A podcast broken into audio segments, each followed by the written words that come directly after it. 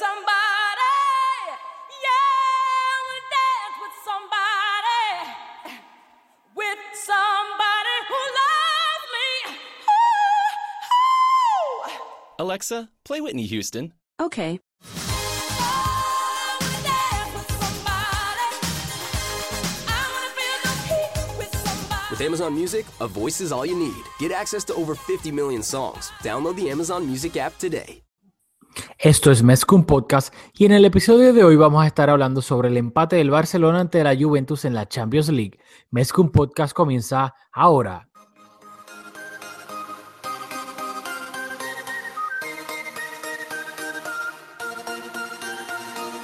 Kevin Roland, contigo empezó todo.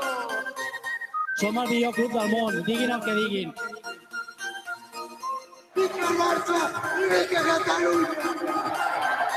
Apreteu-vos els cinc cinturons, que ens ho passarem bé. Yo soy Rafael Lamoy junto a Julio Borrás y esto es Mezcum Podcast, espacio dedicado totalmente a discutir la actualidad del Fútbol Club Barcelona. Dímelo, Julio. Dímelo, Rafa. En el último episodio nos anticipamos, nos despedimos prematuramente, pero aquí estamos nuevamente.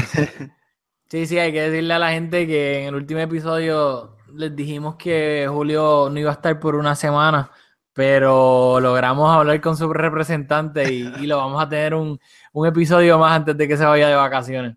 Así mismo es. Bueno, Cuéntanos.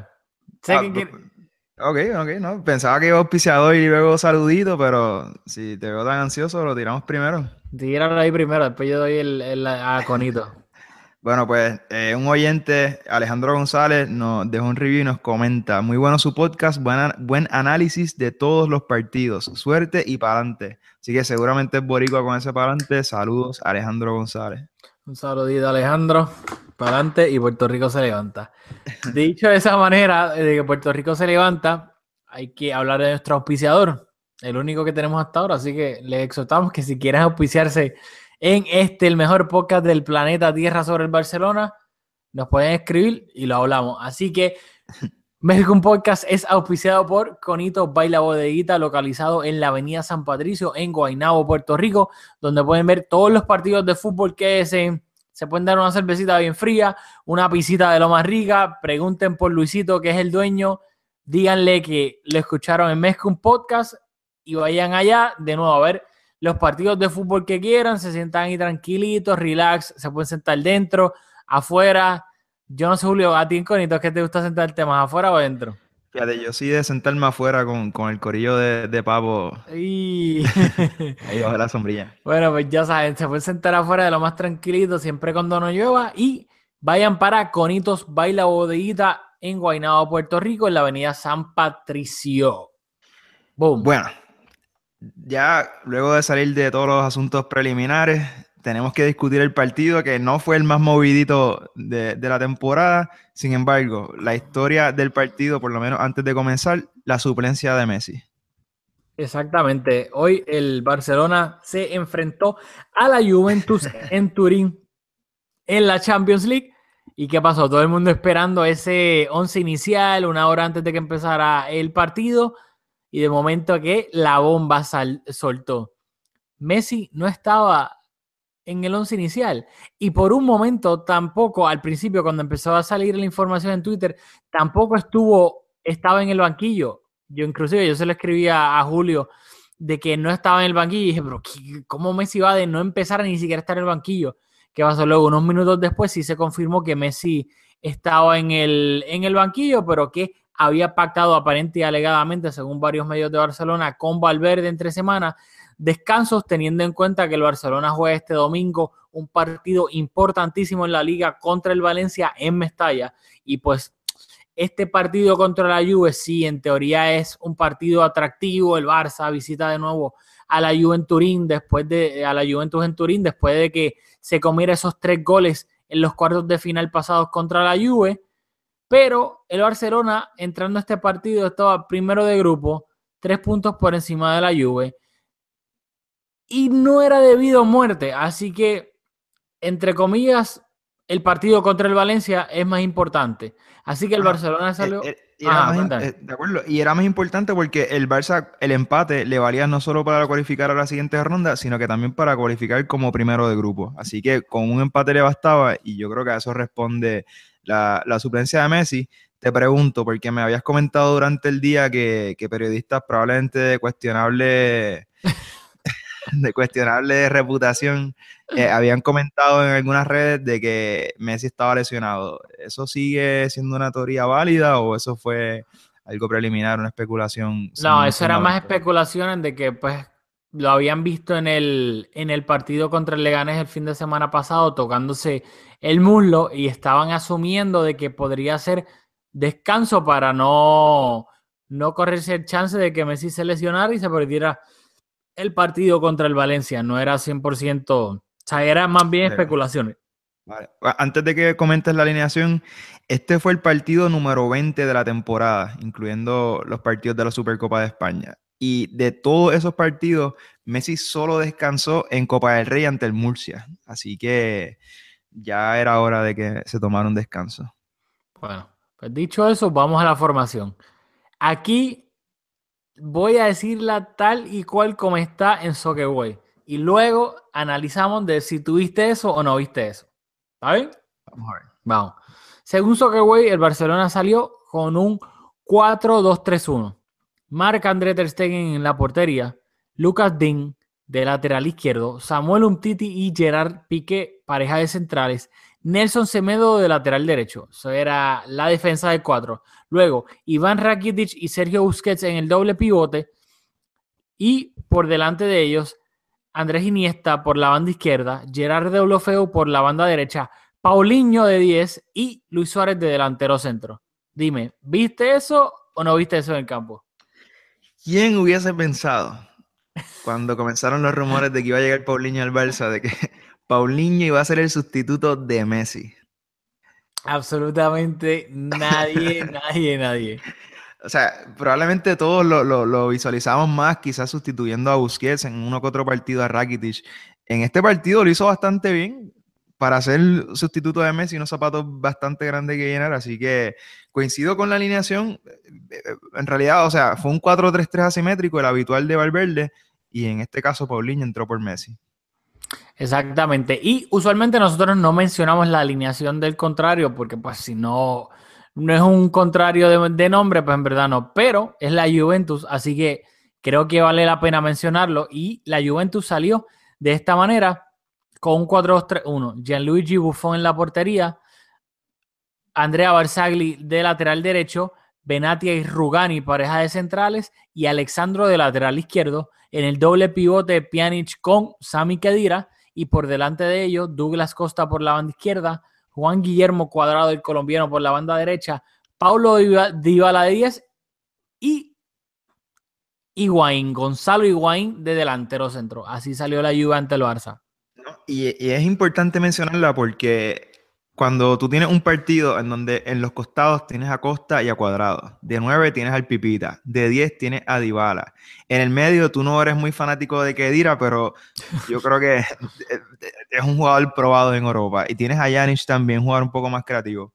O sea, es un equipazo, un auténtico equipazo la Juve. Así que conseguir un empate en su estadio no es poca cosa. No, y sin duda alguna, y más con las bajas que, que tenía el Barcelona. O sea, no estaba Messi. O sea, y está jugando sin Dembele tampoco, hay que tener eso en cuenta. O sea, por Dembele está jugando el loquito de música electrónica y por Messi está jugando Paulinho. O sea, compara la diferencia de calidad de los titulares en esas posiciones a sus respectivos suplentes. Del cielo a la tierra. Y Claro. en el banquillo, el Barça tenía a Lionel Messi, Jordi Alba, que Valverde le dio descanso, a Denis Suárez, a Jasper Silesen, a Paquito Alcácer, a Alex Vidal y a Thomas Vermaelen. Ese era el banquillo del Fútbol Club Barcelona cuando se enfrentó a la Juventus en Turín. Dicho eso, Ujú. hay que decir los resultados. El partido se acabó 0-0. Ni fu ni fa. Para mí, el Barça tuvo oportunidades de gol. La Juventus también tuvo oportunidades de gol. Para mí fue bastante igualado. No fue un partido que yo diría, se va a ser recordado para la historia, pero para mí fue un partido competitivo entre ambos equipos. ¿Qué tú piensas? Bueno, eh, fue un partido bastante curioso porque estoy completamente de acuerdo como lo describe, fue un partido competitivo. Y a primera vista parece un partido quizás como hemos tenido en liga, en donde no fueron muy disputados y el Barça jugó a medio gas. Esto fue todo lo contrario.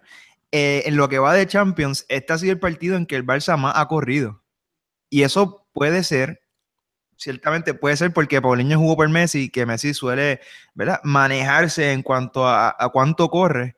Y eso puede ser un factor. Sin embargo, en este Barça fue un partido bastante disputado. El Barça corrió un montón. Eh, lo que sí no vimos fue el Barça promedia en Champions 14.8 tiros al arco por partido. En este partido solo tiramos 10 veces al arco. Así que, aunque fue un partido bien, como dices, disputado, no se, no se materializó en, en- en oportunidades de gol. Como comentas también, tuvimos una que otra, bien poca, honestamente, cuando Messi entra al campo tampoco consiguió ser tan, ¿verdad? traer oportunidades al equipo. Así que me quedo con que el partido fue un poco engañoso, en que fue rocoso, pero fue un partido bien disputado. Sí, sin duda alguna. O sea, no creo que hubo ocasiones a lo que estamos acostumbrados, clarísimas, clarísimas de gol, pero sí hubo muchas ocasiones de gol.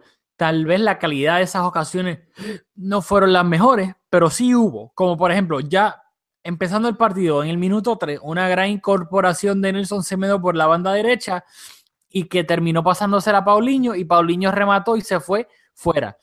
Claramente no fue una ocasión clarísima de gol, pero fue una ocasión de gol. Luego en el minuto 5, ataque de la Juve. Hubo un centro venenoso de Douglas Costa que Gerard Piqué logró despejar a tiempo. Claro, no fue una ocasión clarísima, clarísima de gol, pero si Piqué no llega a despejar ese balón, el centro de Douglas Costa tenía malísimas intenciones. Y luego en el minuto 10, o sea, los primeros 10 minutos del partido, Suárez y Paulinho hicieron una pared que terminó Paulinho rematando por encima del arco. O sea, ya esos fueron tres ocasiones de gol. La calidad de esas ocasiones no fue excelente, pero sí fueron tres ocasiones de gol en los primeros 10 partidos. Y yo creo que eso fue la tónica de todo el partido, que hubo ocasiones de gol, pero la mayoría no fueron excelentes ocasiones de gol. Claro, Y quizás un poco faltos de, de- creatividad. ¿Qué te pareció el partido de Iniesta? Y te pregunto porque yo. Eh, lamentablemente, bueno, no lamentablemente, afortunado de tener un trabajo, pero estaba, estaba, estaba trabajando durante el partido y los escucho por radio. Y cuando salí Iniesta, era evidente la ovación, lo- los comentaristas también lo, lo mencionaron. Y llego a casa, pongo el partido, esperando ver el partidazo de Iniesta, y me quedo como que no, me perdí algo. O sea, ¿qué, qué tuviste? No, o sea, a Iniesta cuando salió sustituido le aplaudieron en, en el estadio de la Juventus, pero no por el partido que hizo. Le aplaudieron por, por su carrera, básicamente, por respeto a una leyenda del fútbol, pero no fue por el partido que se tiró, que se... Algo que quería comentar. Yo sé que de nuevo Iniesta es un sensitive subject para nuestra audiencia y es como que alguien, oh, ¿cómo puedes criticar Iniesta? ¿Qué sé yo? Pero de nuevo es lo mismo que venimos hablando siempre de Iniesta y más ahora con la edad que tiene. Iniesta no toma las riendas del partido. Él tiene dos o tres ocasiones durante el partido de tipo highlights que se va de dos o tres jugadores y de, oh, Iniesta, qué magia, el, el mago, etcétera. Pero tú lo ves desde el minuto uno hasta el minuto, ¿cuándo fue que? Mira, lo tengo aquí. En el minuto bla, bla, bla, 82 salió Iniesta y entró Jordi Alba. Del minuto 1 al minuto 82 constantemente no ves un Iniesta que se dame el balón, yo lo reparto, yo la toco aquí, la toco allá, etcétera. Ese rol lo está haciendo Sergio Busquets, no Andrés Iniesta. Así que Andrés Iniesta es intermitente durante todo el, casi todo el partido y tiene sus dos o tres ocasiones donde hace su jugada bonita, que pues eso es lo que sale en los highlights o lo que la gente se queda con ellos. Pero en cuanto a tomar las riendas del partido, more often than not, nunca lo hace. Sí, totalmente de acuerdo. Lo que pasó fue que en la. En la, en los narradores eh, comentaron, o sea, hicieron ver que la ovación fue por el partidazo que había tenido Iniesta. Quizás, no sé, a lo mejor no, no siguen la Liga Española y la, la tradición de como en casi todos los estadios eh, se lleva una ovación cuando lo sustituyen y por eso me quedé como un poco, quería saber tu impresión porque pensé que quizás me había perdido de algo. Los otros dos jugadores con lo ¿verdad? que me resaltaron, Semedo y nuevamente Paulinho. Y no me gusta porque siento que estamos como, yo creo que es un poco la historia del Barça esta temporada, un poco faltos de creatividad porque siento que los, terminamos hablando en casi todos los episodios de los mismos jugadores. Pero, ¿qué te parecieron los partidos de esos dos jugadores que acabo de mencionar? De Semedo quería hablar porque te recuerdas que en el último episodio estuvimos hablando de que pues de- del partido pues gris o básico que tuvo Semedo ante el Leganés y yo te dije que a mí no me preocupaba en lo absoluto porque no lo veía con una falta de calidad, sino que era pues una cuestión de, de un poco de tomar un poco más de atrevimiento y pues valga la redundancia, atreverse. Así que para mí eso fue lo que hoy Semedo hizo. Sin duda alguna, Semedo tiene la velocidad, tiene la calidad técnica para triunfar en el Barcelona. Lo que le faltaba es tomar ese paso hacia adelante, es decir, ser un poco más arriesgado, llegando a línea de fondo, gambeteando a jugadores. Y eso lo hizo hoy. Para mí, Semedo tuvo dos o tres ocasiones en donde llegó a la línea de fondo, donde se gambeteó a dos o tres jugadores y creó peligro subiendo. Tal vez eso tiene que ver con el hecho de que jugó Lucas Diñe por la banda izquierda en vez de Jordi Alba, que Lucas Diñe entonces tuvo ese papel de lateral más conservador para conservar, valga, de nuevo, valga la redundancia, el balance en la banda. Y a él, pues hoy le tocó ser el lateral que, que tuviese más vocación ofensiva. Bueno, eso lo comentamos en el último episodio y puede ser que sea el caso. Si ese es el caso, pues bien, eh, vamos, Semedo, si, si lo que tú dices es lo que en efecto lo hace aguantar su posición, la, la- las escapadas de Jordi Alba, pues hay que aplaudirle entonces la concentración y el awareness táctico que tiene. Pero Semedo proyecta una seguridad y complementa los dotes que tiene físico y técnico con una seguridad que es bastante. Se ven destellos de lo que puede ser una superestrella y el jugador que por año se adueñe de esa banda. En cuanto a Paulinho, tengo que decir que me resalta su inteligencia. Y de nuevo, no quiero sonar como un récord roto, pero sigue jugando en posiciones diferentes y lo hace muy bien. Y cada partido sigue evolucionando, se sigue asociando mejor en cada partido. Así que nada, quería mencionar que aunque, vamos, quizás Paulinho se beneficia un poco de que las expectativas eran bajitas, así que cada cosa que hace, aunque lo haga normal, a mí me parece excelente. Puede ser que ese es el caso porque tampoco estoy diciendo que tuvo un partidazo ni que fue el jugador del partido, pero veo un jugador que lo pones en una posición que no es, no es su vital, que me parece que es bastante similar a la posición que jugaba en China, pero entra y lo hace muy bien, se ve agresivo, con llegada, me, me- me gustó lo que vi de Paulinho en esa posición. A mí lo que me da risa es que llevamos toda la temporada resaltando cómo Paulinho, básicamente, pues, por su vocación ofensiva, casi es un delantero centro, otro más, es un doble nueve. Con Luis Suárez, y hoy, en teoría, partió de esa posición de 10, haciendo entre comillas de Messi, digo, pues entre, entre comillas, entre 20 mil comillas, haciendo de Messi. Pero Paulinho es básicamente otro delantero centro. Hoy tuvo como tres o cuatro remates de que la re- recibía en el borde del área, se miraba un poquito y palácata, remataba al arco.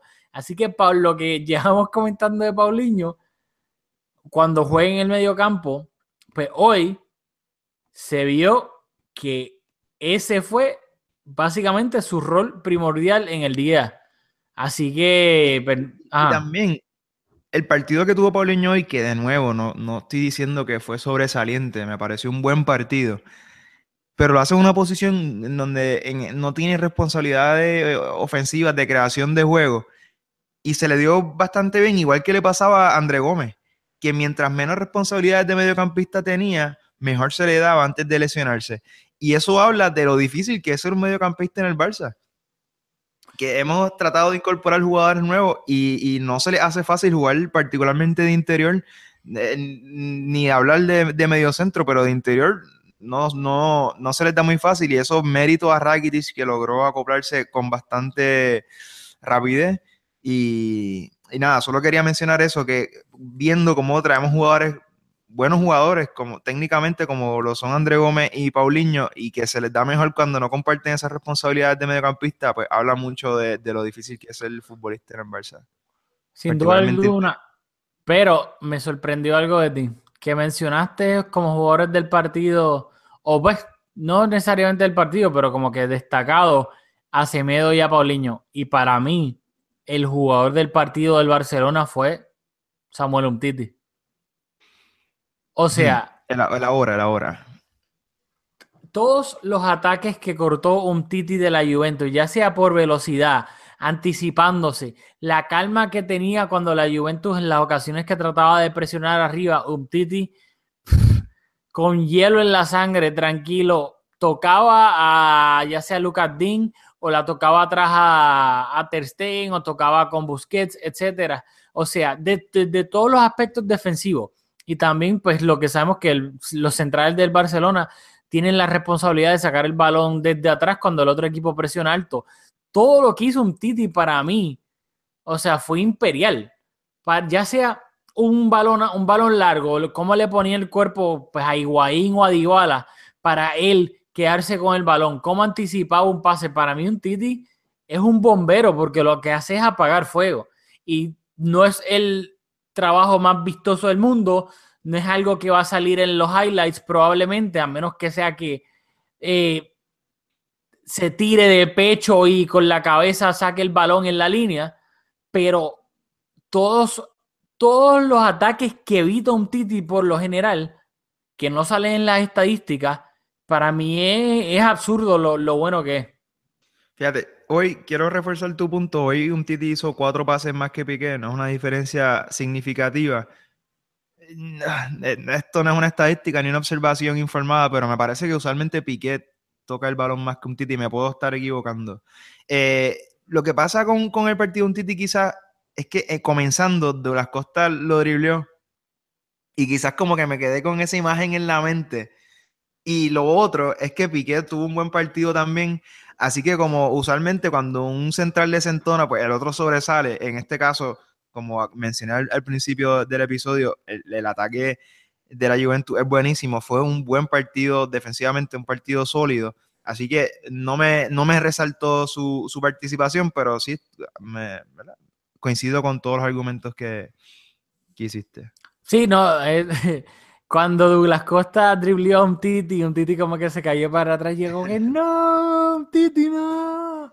¿Sabes? Sabes que un Titi es mi nene, pero se recuperó después de eso porque creo que sin duda alguna no tuvo un error después de pues, ese pequeño per- percance que sufrió contra Douglas Costa. Así que yo de nuevo digo, un Titi, o sea, gracias a los dioses del fútbol, gracias a, a Subi, a quien sea, quien sea que eh, fue el encargado de, de fichar y de a un Titi. Oh my God, o sea, gracias y gracias y gracias. Dicho eso, después de un Titi, por la jugada espectacular que realizó y en el momento que la hizo, creo que el segundo mejor jugador del Barcelona, el portero, Marc André Ter Stegen. Háblame de esa parada en el minuto 92. No, espectacular. Parada de reflejo.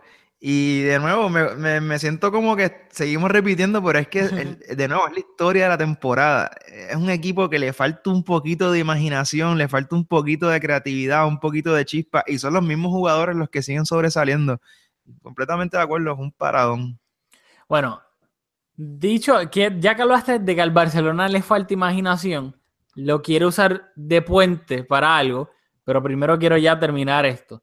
El Barcelona empató 0-0 contra la Juventus en Turín y como bien lo dijiste al principio, no tan solo clasificó, aseguró su pase a los octavos de final, sino que terminó primero de grupo y por ende el, partido de vuelta de octavos de final lo va a jugar en el Camp Nou, que obviamente sabemos la importancia de eso.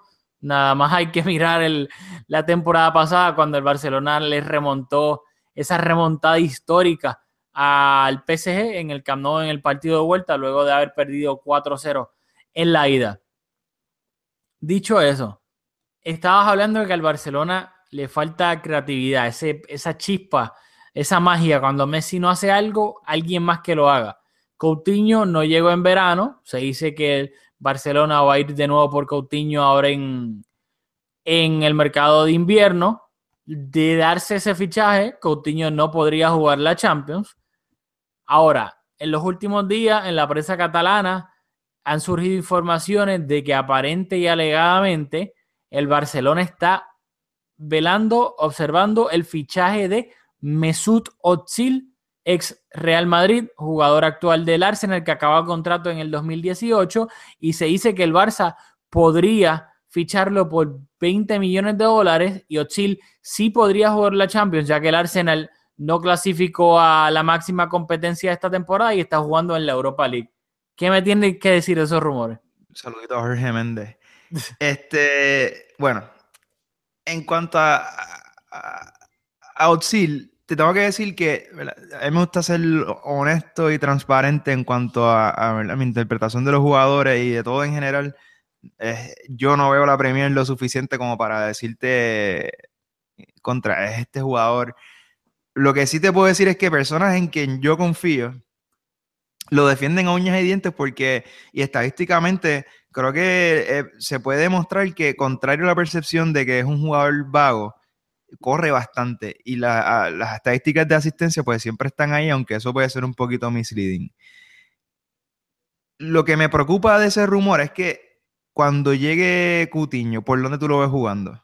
Porque a mi juicio, el, el Coutinho es un sustituto de Iniesta, o, o, o mejor, o sea, o quiero decir que Coutinho va a ser el, titular, el interior por izquierda titular, y esa no es la posición de Osil, o sea, no me parece un, un recambio directo. Osil ocupa la posición que está ocupando Messi, y Messi no va a volver a la banda, porque esa banda va a ser de Dembele. Así que no le veo espacio en el, en el Barça, honestamente. No sé, es que, digo, sí, obviamente, lo, los rumores son de que si llega uno, Ahora me refiero en invierno, no llega el otro. Básicamente, Otsil es un plan B por si no se puede concretar el fichaje de, de Coutinho y pues el Barcelona quiere un jugador de calidad para tratar de ganar esta Champions.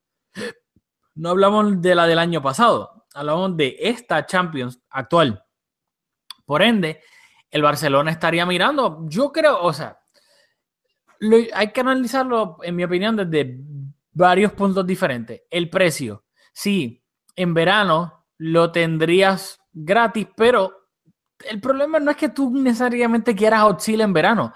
El problema es que lo que llevamos hablando toda la temporada, si tú quieres hacer un run por esta Champions, necesitas un poco más de creatividad.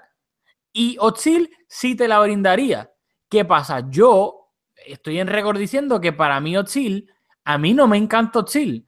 Porque sí, es un jugador que tiene toda, todo el talento del mundo. Eso es indudable. O sea, Otzil técnicamente es de los mejores del mundo. Eso nadie se lo puede quitar.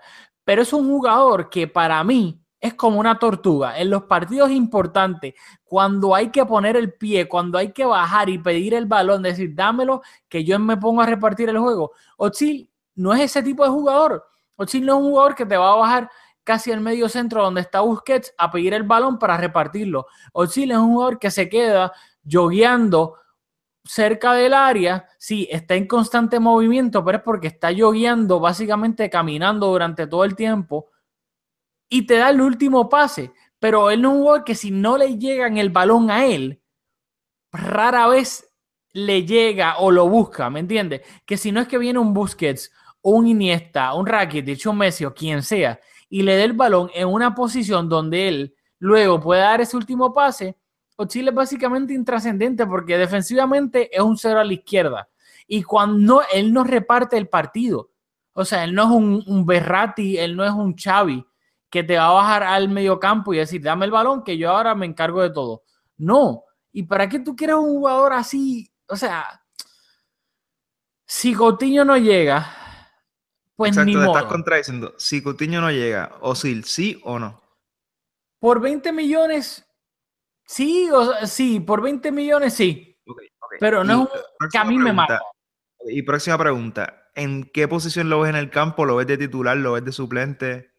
No, si llega, probablemente sea titular y jugaría en esa posición de interior izquierdo, que esa es otra cosa así. Va a estar jugando fuera de posición. Esa es la otra cosa. Pues claramente esa no es su posición natural. De que puedo jugar ahí, puedo jugar ahí. Pero no es su posición natural. Así que estaría jugando fuera de posición. Eso es Por- ¿sabes? Pero claro, pero que tú, es que a mí, a él no me mata, pero también entiendo las circunstancias en las que está el Barcelona. Si no llega Coutinho, ¿qué vas a hacer? ¿No vas a pagar 20 millones por él para tratar de ganar la Champions? Y te vas a quedar sin nada con lo que tienes, que claramente no es suficiente. Bueno, yo pienso, Ozil cuando mejor yo lo he visto, cuando realmente más lo he visto, quizás en sus mejores momentos, jugaba un 4-2-3-1 y jugaba de 10. En el Arsenal puedo estar diciendo una barbaridad, pero me parece que juega más pegado a un costado. Ah, Eso ¿Qué? era al principio. Cuando llegó, los primeros dos años jugaba pegado, pero usualmente ahora juega de 10 en esa posición, cuando juega. Ok. O sea que de todas maneras juega, estaría jugando como tú muy bien dijiste, fuera de posición. Yo, como es, está bastante bien documentado y archivado en este podcast, no soy el, el mayor defensor de Iniesta, pero yo prefiero Iniesta, como está jugando esta temporada, a un Ozil jugando fuera de posición, tratando de integrarse en invierno. Yo honestamente no le veo, o sea, en- entiendo por qué uno quisiera tener un jugador como él a ese precio, que no es barato, pero como está el mercado, pues eh, es, ¿verdad? Un precio quizás razonable, vamos. Pero no sé, no, no lo veo como una solución para nosotros en este momento. Pero es que el problema es que tú estás partiendo de la premisa de que Iniesta va a estar disponible. Y sabemos que no ahora un Iniesta con treinta y pico de años, 34, 33, 35, lo que tenga, tú no puedes partir de la premisa de que vas a tener Iniesta para octavos de final, cuartos de final, semifinales o final. Así que por ende el Barcelona sí o sí necesita a alguien, ya sea un Coutinho que aunque no pueda jugar la Champions, sí pueda jugar todos los partidos de Liga y de Copa del Rey y por ende tener a Iniesta en una burbuja para que juegue los partidos de Champions o que llegue un Ozil y pueda jugar por Iniesta o si Iniesta está lesionado o suspendido, pueda jugar en lugar de él. O sea, de que yo creo que es que sí o sí tienen que, tiene que llegar uno de los dos. Porque no podemos partir de la premisa de que sí, yo entiendo tu, tu punto de que tú prefieres a, a un Iniesta porque esa es su posición. Pero el problema es que realísticamente no podemos esperar que Iniesta vaya a jugar todos esos partidos porque hay una posibilidad bastante alta de que por X o Y razón no esté disponible y que te vas a jugar, vas a meter a Paulinho ahí, vas a meter, que sí, que es un tipo que te va a competir, pero que en cuanto a la magia, que es lo que estamos hablando, no tiene esa magia. O sea, estoy de acuerdo. Y es una crítica, voy a hacer una crítica que, que le hemos comentado, creo que no lo hemos dicho en este espacio. Y es que a mí me parece impensable que un club con los recursos que tiene el Barcelona no tenga o, o no proyecte tener un sistema de scouting más robusto. Uno pensaría que hay una lista de cinco posibles sustitutos en cada posición. Y cuando, ¿verdad? No sé cuánta credibilidad, le podemos dar a las portadas, pero siguen siendo los mismos jugadores, o sí, fuera de posición. ¿Cómo es posible que, como tú muy bien acabas de exponer, necesitamos un sustituto de garantías para Iniesta que quizás hasta le dispute el puesto y no tengamos un plan B o un plan C? Es que es absurdo, porque inclusive hasta Griezmann, que es el otro que se... eh, de- obviamente no ahora para invierno, pero para verano, no, que si Griezmann, contacto a Griezmann, y Griezmann es lo mismo. Griezmann es un 10, un segundo delantero. Que sí, que te puede jugar en la posición de Iniesta, pues está bien, probablemente, pero no es su posición ideal. Y es exactamente a lo No, que sí. te estás refiriendo. Claro, a Griezmann yo jamás lo veo en la posición de Iniesta. Yo, a Griezmann yo lo veo en la posición de Messi. Entonces sería poner a, a Dembélé en la banda izquierda y volver a Messi a la banda derecha. Sería, o sea, sería reinventar lo que hasta ahora nos ha estado dando resultados. Así que no parece ser una opción viable. Sí, o sea, todos esos nombres que surgen, muchos de ellos no tienen sentido. Sí, y de la misma manera que el Barça pudo encontrar un Marc-André Ter Stegen, scouting, con tiempo, sabes que es un portero que juega bien con los pies, joven, con proyección, grandes reflejos. De la misma manera que pudiste conseguir a Samuel Untiti, un central joven, rápido, con técnica, que puede sacar el balón desde atrás, que se ajusta a las necesidades específicas del Barcelona. Hello, ¿cómo no lo puedes hacer con el medio campo? O sea, yo creo que lo trataron de hacer con André Gómez, pero pues claramente ahí sí que se equivocaron y de qué manera. O sea, Sí, y yo creo que también, que eso lo hablamos en uno de nuestros primeros episodios, cuando comenzamos esto hace un poco más de un año. Cuando llegó un Titi, llegó un Titi, llegó Diñe, llegó André Gómez.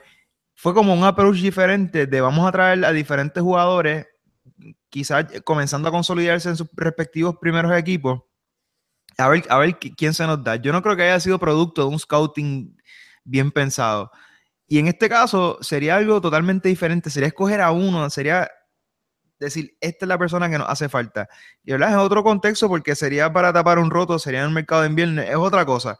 Pero a lo mejor hay que volver a eso, no coger, no fichar a un Dembele. Este va a ser el próximo Neymar. Y si nos dio resultado ese verano con, con un Titi, si tú fichas tres y uno te sale un super crack, yo creo que eso es un buen resultado. Y Diñe es un buen recambio pues hay que quizás en verano tra- traer a dos o tres jugadores y ver, ¿verdad? Ponerlos a, disputarse un puesto y a ver qué, qué nos surge. Porque hasta ahora, esa técnica de estar escogiendo a uno, hay, mucho espacio para que no te vaya bien.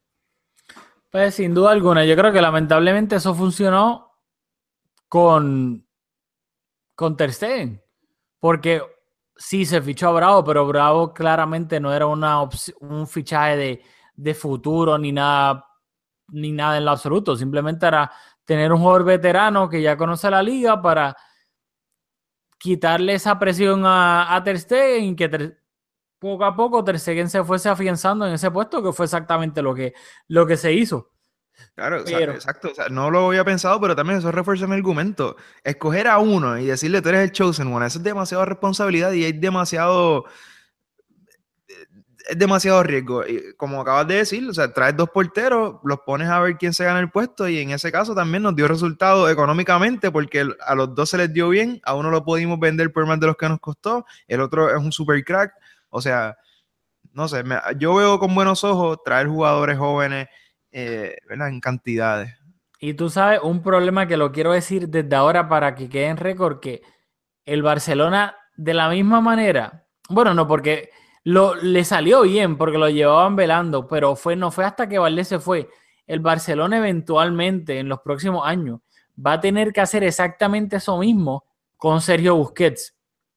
Desde ahora, ir buscando un jugador que se parezca en cuanto a estilo a Busquets, para no cuando Busquets se lesione o se retire o ya esté viejo, decir, ay, contra ahora, espérate, ¿dónde encontramos un medio centro que se parezca a Busquets? Ay, espérate, no lo hay. Obviamente que encontrar un medio centro que se parezca a Busquets es dificilísimo. Así que desde ahora tú tienes que ir velando uno que se parezca para eventualmente traerlo y que Busquets como veterano le enseñe los ropes y entonces después le diga, toma, ahora te toca a ti, tú eres el relevo. Sí, estoy de acuerdo. Yo creo que tenemos que volver. Yo recuerdo cuando el Barça fichaba a un Keita, a un Yaya Touré, eh, de- dejar de estar buscando como ese Zlatan, ese Dembele que yo, ¿verdad? hay que darle tiempo a Dembele. Yo espero que, que ese, que ese fichaje y dentro del contexto pues hizo sentido. Pero tenemos que volver a esa, a esa práctica de, de no estar buscando super cracks en el mercado porque ese no es, o sea, e- e- eso no es el ADN del Barça, ¿entiendes? Bueno, pues habrá que ver y no lo, no lo quiero discutir ahora, lo vamos a discutir en el otro episodio, pero el partido de Suárez de nuevo. Y- y- Bueno, pero en este caso, Suárez es un 9 de área y, y estaba sin socio, o sea, no tuvo, no tuvo a ningún compañero que lo que lo alimentara ah, consistentemente, así que en este partido, por esa razón, le voy a tirar la toalla. Te quería preguntar, nosotros usualmente no hacemos esto y en el último episodio dimos un poco una previa del partido ante el Valencia. En cuanto al resultado, ¿te atreves a mojarte con un resultado? Ay, es que en verdad que no me atrevo porque es que juega Vermaelen. Y Vermaelen, o sea, nadie, ¿qué, que el que te diga qué, qué esperar de Vermaelen se está mintiendo, porque es imposible saber qué esperar de Vermaelen de lo, en Mestalla. O sea, Vermaelen, si cumple, puede ser la razón por la cual el Barça gane o empate, o de la misma manera puede ser la razón por la cual el Barcelona pierda. O sea, que es que eh, Vermaelen es un wildcard tan grande que, que es que no te sabría decir porque su rendimiento, en mi opinión, puede tirar la balanza para cualquier lado. Yo me voy a mojar y utilizando quizás el hecho de que Messi descansó, utilizando eso como, como indicios de lo serio que el Barça va a tomar ese partido, eh, me inclino porque vamos a salir con la victoria. ¿Tú crees? Sí, porque creo que va a ser el golpe contundente eh, en la liga. Eh, el hecho de que Messi descansara en este partido, si no es cierto que estaba lesionado o tocado, habla mucho de, la seriedad con la que vamos a asumir el partido. Así que, sin, sin duda, tengo que decir que, que anticipo que, que consigamos los tres puntos. Bueno, que los dioses del fútbol te escuchen. Así que esperamos que sea así. Eh, ya nos vamos despidiendo. Eh, antes de despedirnos, les queremos recordar de nuevo que, por favor, es bien importante para el show, para nosotros y para ustedes, para todo el mundo, que mi, en iTunes, si nos pueden dejar un review de cinco estrellas, porque de esa manera, ¿por qué se lo, remeti- re- lo repetimos tantas veces? No es porque nosotros queramos, es porque de esta manera es que funcionan los podcasts en iTunes para que tengan más promoción. Mientras más eh, reviews de cinco estrellas nos dejen, más el, el podcast le va a salir a, la gente en, el- en su feed. ¿Qué significa esto? Que tal vez hay gente que le gusta el Barcelona y que le gusta el fútbol, pero no saben que existe este podcast. Y mient- con, mientras más reviews ustedes nos dejen de cinco estrellas, el podcast le va a salir a más personas en el feed que tal vez no sabían de su existencia. Así que eso nos ayuda a que pues, el podcast obviamente siga creciendo. Así que esto es mejor para todos porque eso es lo que queremos. De eso se trata este podcast. Que básicamente tener un, foro donde todos los hinchas del Barcelona en español puedan hablar y discutir sobre el equipo que les gusta. Así que de esa manera nos ayudarían un montón. Así que los exhortamos a que por favor nos ayuden con eso. Y también que pues nos pueden eh, seguir en las redes sociales. Mezcum Podcast en Twitter y Facebook, así mismo bajo Mezcum Podcast. Siempre ponemos cuando salen todos los últimos episodios de, del podcast. A Julio lo pueden seguir en las redes sociales en Twitter, en at borras con dos R's Julio, at borras Julio. A mí en Twitter también, at aldamuy, at aldamuy con dos Y al final. Y así que recuerden, pues nos pueden escribir ahí también cualquier preguntita o duda que tengan. Nos pueden escribir en las redes sociales. Ahora sí que le hacemos la despedida a Julio, ya que no va a estar en los próximos episodios porque va a estar allá este, de boda slash luna de miel por Europa. Así que, Julio, unas palabritas antes de que te despidas. Bueno, pues estoy seguro el podcast está en excelentes manos. eh, y nada, este, voy a, creo que no lo había dicho, con toda probabilidad voy a la cueva del enemigo, infiltrado, a ver el partido de la visita del Sevilla al Bernabéu. Así que estoy, me muero por, por, por ver, a mí me gusta mucho el Bernabéu por dentro. Creo que va a ser un ambientazo, va a ser un partido importante, así que nada, luego por volver a grabar. Bueno, ya saben que si, si no vuelven a escuchar a Julio, probablemente porque no salió vivo del Bernabéu. Así que nada, eso es todo. eh, y recuerden que nos vemos después con el análisis, luego el partido del Barcelona contra el Valencia en Liga. Así que nos vemos en la próxima.